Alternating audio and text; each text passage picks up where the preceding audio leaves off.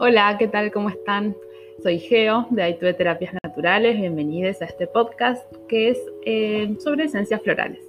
Hoy vamos a continuar con el tema del autotratamiento con flores de Bach o flores de otros sistemas, que comenzamos a hablar en el capítulo anterior a este. Así que si no escuchaste el podcast, podcast anterior, puedes hacerlo después de escuchar este o eh, antes, como quieras, para que puedas tener las dos visiones sobre este tema, las dos miradas. Bueno, comencemos. En el capítulo anterior, como les decía, vimos cómo podíamos utilizar el autotratamiento floral para ciertas cuestiones bien concretas, bien puntuales y cuáles son las limitaciones que podía llegar a, podría llegar a ver en hacer esto. Pero desde ya, claro que no lo descarto como opción en absoluto, al contrario, es una opción que me encanta, me parece súper linda y la practico de hecho regularmente. Para continuar explorando este asunto, creo que algo genial que nos puede aportar tomar esencias florales desde la autogestión, por decirlo de alguna manera, es el hecho de poder experimentar creativamente con las esencias florales. Recordemos una cosa que yo no me canso de repetir y es que las esencias florales son una medicina energética y como tal no podemos eh, encasillarla en una caja muy rígida de métodos y prácticas que sean como completamente cerradas y poco flexibles sobre todo. Eso nos va a quitar un enorme campo de acción y también le vamos a quitar lo más importante para su creador, que fue el doctor Edward Bach, que es la simpleza y la accesibilidad del método. Entonces, retomando, explorar creativamente va a significar que, por ejemplo, yo puedo usar las flores más allá de sus aportes tradicionales o de los usos que conocemos y que aprendemos y, que ejercemos como terapeutas también, ¿no?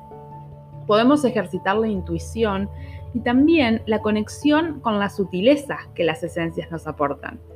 Podemos, por ejemplo, plantearnos una intención para el mes que está comenzando y esa intención acompañarla por una fórmula floral que nosotros consideremos adecuada.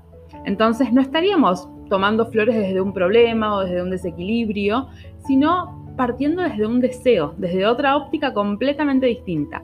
Y desde ahí ver qué abren las flores en relación a eso. Estar atentas, atentos, ir haciendo como un registro de cómo nos vamos sintiendo, de qué claridad estamos teniendo, si baja alguna información, si se abre alguna inquietud etc. Un ejemplo re lindo en relación a esto es chicory, que es una flor que muchas veces eh, es como que tiene mala fama dentro del sistema floral. Se la suele asociar a emociones muy densas, como apego o manipulación o el amor condicionado y demás. Que sí, obviamente en, en el estado de baja vibración, en desequilibrio, puede conectar con esas cuestiones, pero no nos olvidemos que Chicory es la flor que vibra en la sintonía más alta en relación a la energía de la madre naturaleza, ¿sí? Representa la Pachamama, toda esa energía súper fértil y súper abundante que representa. Entonces, fíjense qué lindo sería poder hacer un proceso si yo quisiera conectar con la energía de la abundancia, conectar con la energía fértil, lo creativo desde ese lugar, ¿no? Poder usarla entonces desde su vibración más alta para poder conectar con toda esa vibración y toda esa energía más luminosa.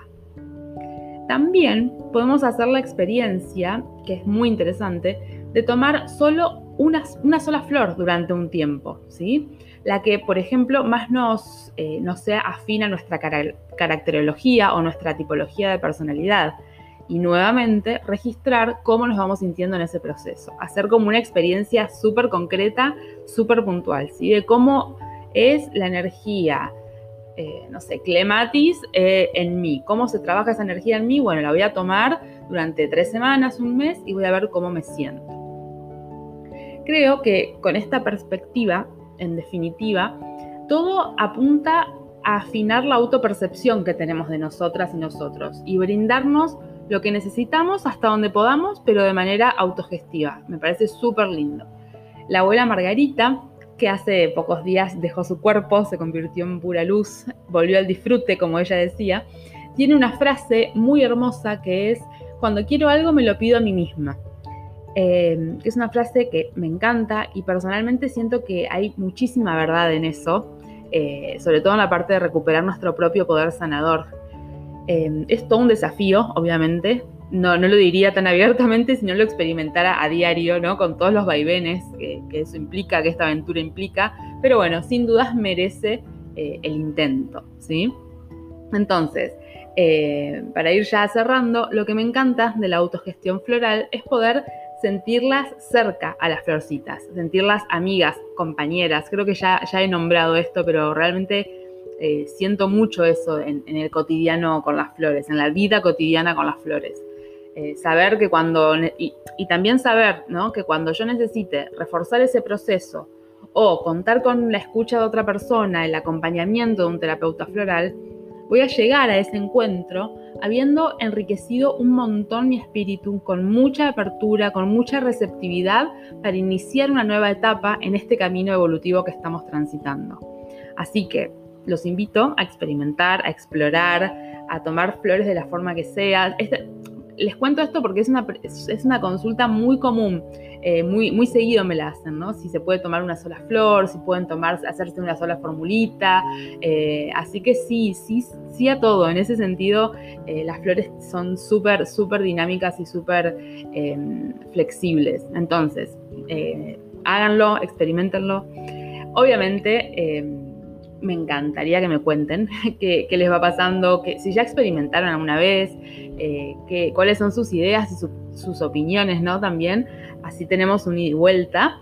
Eh, y bueno, también contarles por si son nuevos por este espacio o nuevas, que em, este espacio de podcast pertenece a un espacio más grande, que es la Escuela Online de Terapias Naturales de Aitue, donde a través de cursos, talleres, manuales, guías, distintos formatos online, les voy acercando herramientas y aprendizajes relacionados con las terapias florales y también con las plantas medicinales para sanar nuestro cuerpo, mente y alma.